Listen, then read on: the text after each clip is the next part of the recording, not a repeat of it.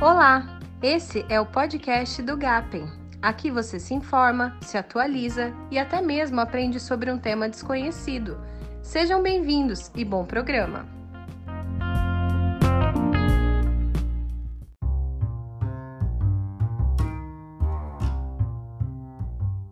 Olá, ouvintes. Meu nome é Igor Lima, sou advogado e hoje, na faixa de direito, vou falar um pouco sobre validade dos documentos produzidos no meio digital.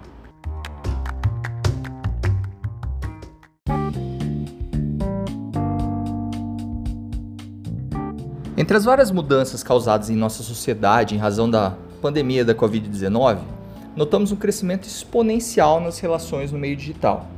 Hoje damos preferência às compras via e-commerce, trocamos as reuniões presenciais pelas videoconferências e, inclusive, fazemos negócios e assinamos documentos digitalmente.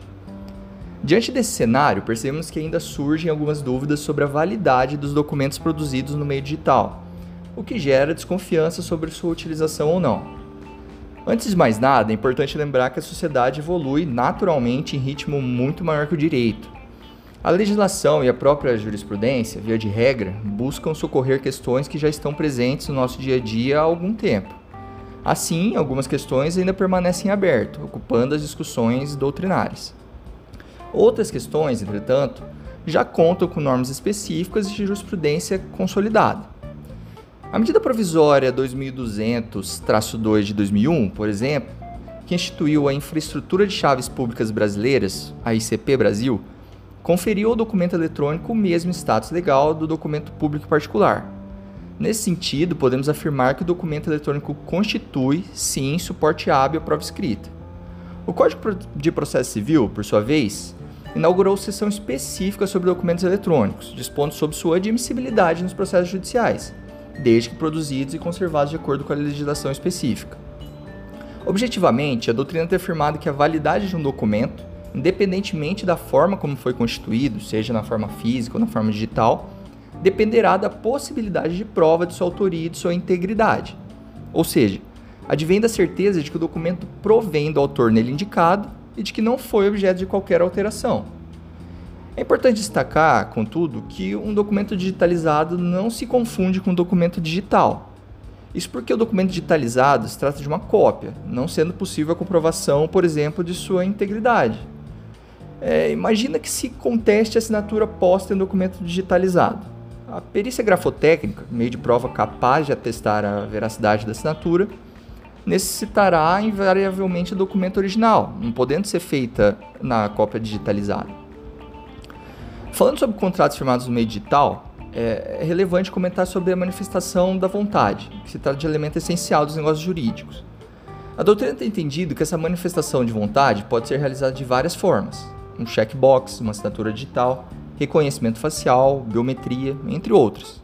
O direito brasileiro não possui qualquer preceito que proíba a transmissão de, da manifestação de vontade pelo meio digital, ou seja, é plenamente possível a utilização dessas ferramentas que eu citei. O importante aqui é garantir que o meio escolhido é de fato íntegro e não possa ser objeto de fraudes. Sobre os contratos digitais, inclusive, é interessante destacar que o STJ vem reconhecendo sua validade para execução de dívidas independentemente da assinatura de testemunhas, entendendo que a autenticidade das assinaturas das partes conferidas pela entidade certificadora, na qualidade de terceiro desinteressado e confiável, supriria essa falta de testemunhas. Isso é, são precedentes bem interessantes. Enfim, a utilização de documentos digitais é uma tendência que veio para ficar. Os tribunais já utilizam os processos eletrônicos. O Conselho Federal de Medicina, desde 2017, autoriza a utilização dos prontuários digitais.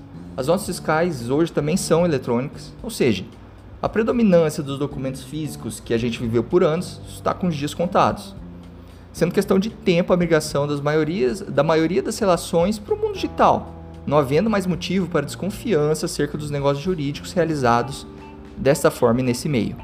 Bom, essas foram as informações que eu quis compartilhar com vocês hoje. Espero que tenham sido úteis. Muito obrigado por me ouvir até aqui e nos vemos na próxima.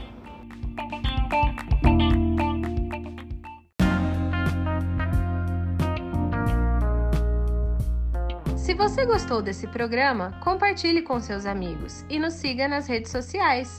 Obrigada pela companhia e até a próxima!